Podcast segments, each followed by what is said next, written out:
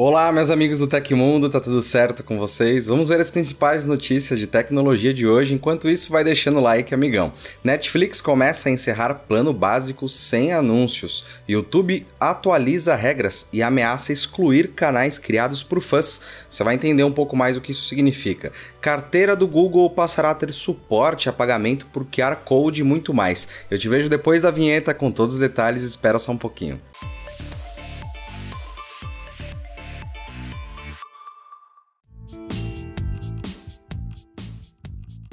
O plano básico sem anúncios da Netflix não está mais sendo comercializado para novos assinantes no Canadá.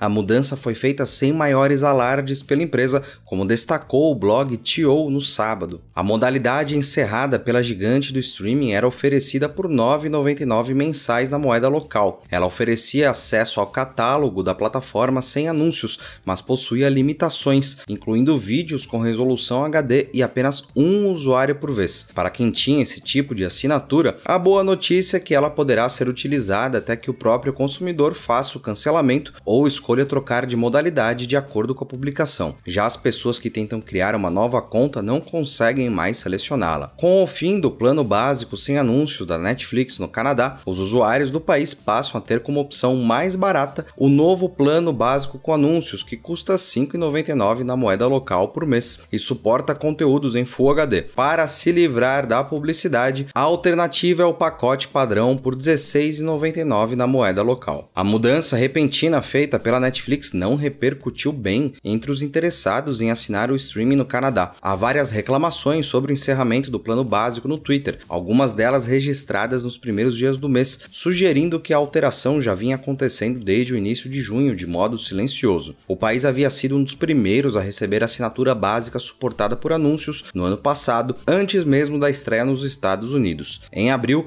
a modalidade foi incrementada com a possibilidade de usar duas telas simultâneas e os vídeos em Full HD. Aqui no Brasil, a assinatura básica com anúncios custa R$ 18,90 por mês, enquanto a modalidade básica sem publicidade sai por R$ 25,90, a padrão por R$ 39,90 e a premium custa R$ 55,90.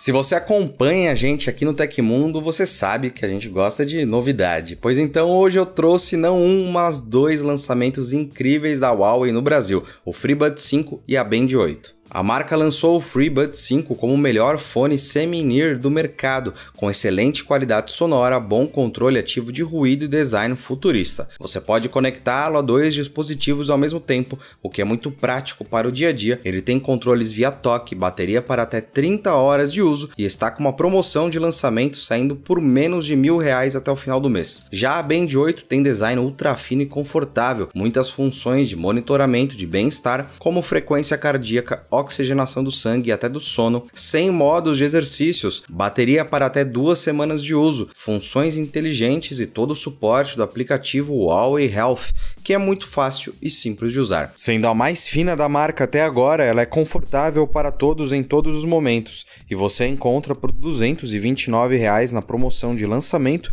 que dura até o dia 30 deste mês. E se você quiser conferir essas novidades mais de pertinho, é só clicar no link aí na descrição. Após o vazamento de mais de 100 mil contas de usuários na Dark Web, a OpenAI, empresa por trás do ChatGPT, respondeu afirmando que o vazamento é resultado de malware presente nos dispositivos dos usuários, não sendo uma violação da OpenAI. A empresa está investigando as contas expostas e reforçou a importância de práticas de segurança, como o uso de senhas fortes e a instalação de software confiável. O representante declarou ao Tons Hardware que a empresa está investigando as contas expostas. A OpenAI mantém mantém as melhores práticas do setor para autenticar e autorizar usuários a serviços, incluindo o ChatGPT, e incentivamos nossos usuários a usar senhas fortes e instalar apenas softwares verificados e confiáveis em computadores pessoais, terminou de dizer aí a empresa. O relatório Thread Intelligence da empresa de segurança cibernética Group IB revelou que as credenciais roubadas pertenciam a usuários que fizeram login no ChatGPT entre junho de 2022 e maio de 2023, além de constatar que a região da Ásia-Pacífico tem a maior concentração de credenciais disponíveis para venda.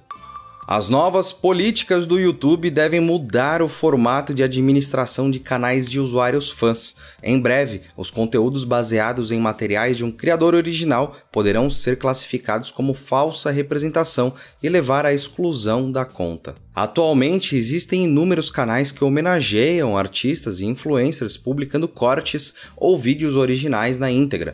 Entretanto, certos usuários mal intencionados se aproveitam da situação para, em alguns casos, se passarem pelos criadores originais. Fechando o cerco contra os canais que abusam do uso de conteúdo de outros criadores, o YouTube está atualizando as regras de falsificação de identidade. Com isso, os administradores deverão obrigatoriamente informar que se trata de uma conta de fã.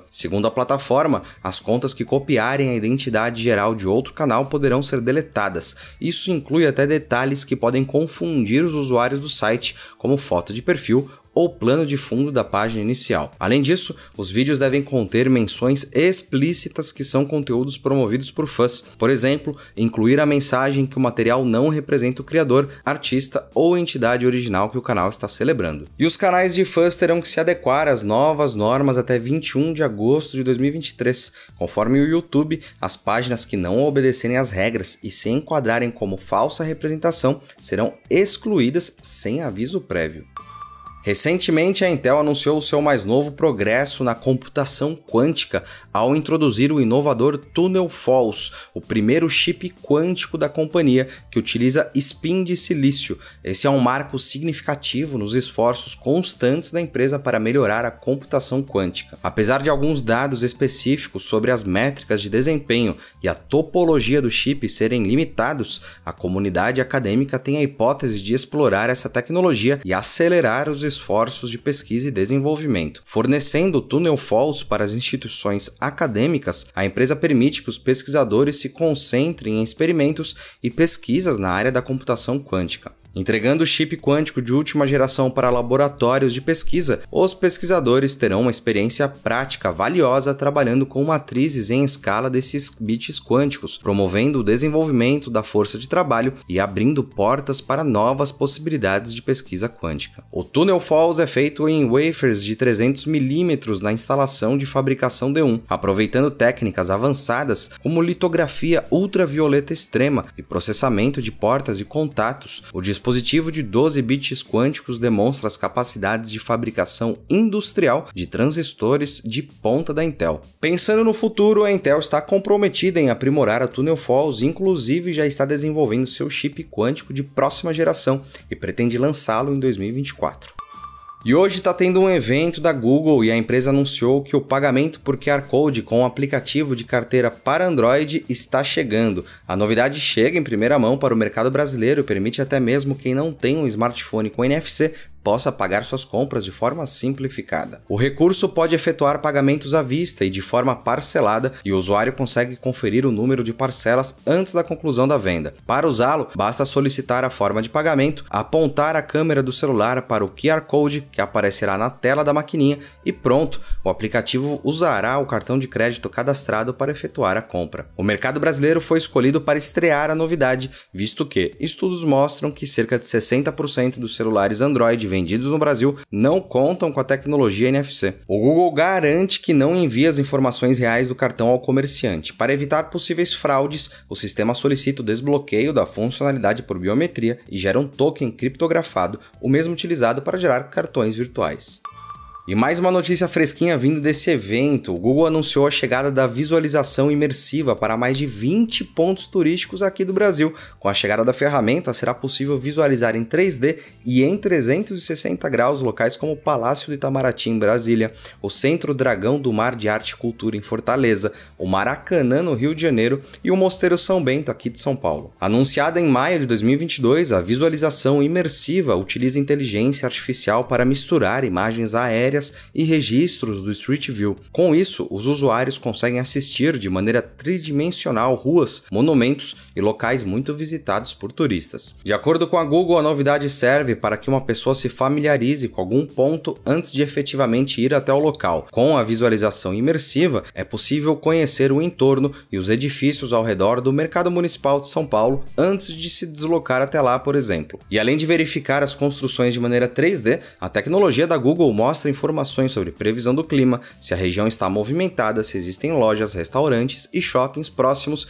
e se o local está cheio e mais. Além da visualização imersiva, o Google anunciou também que o Brasil vai receber nas próximas semanas o recurso Indoor Live View. Nele, o Google Maps utiliza inteligência artificial e realidade aumentada para ajudar as pessoas a obter informações em tempo real nas ruas. Com o Indoor Live View, o usuário pode pegar o celular para receber direcionamento para onde ir dentro de um aeroporto, shopping estação de metrô. Nas próximas semanas, a tecnologia do Google Maps estará disponível para os três terminais de passageiros e mais de 300 lojas e restaurantes do Aeroporto Internacional de Guarulhos, no estado de São Paulo. Em breve, o Indoor Live View também estará disponível em algumas estações do metrô de São Paulo, como Paraíso e Palmeiras Barra Funda. Como essa tecnologia é nova, a gente espera que outros locais do Brasil também a recebam em breve.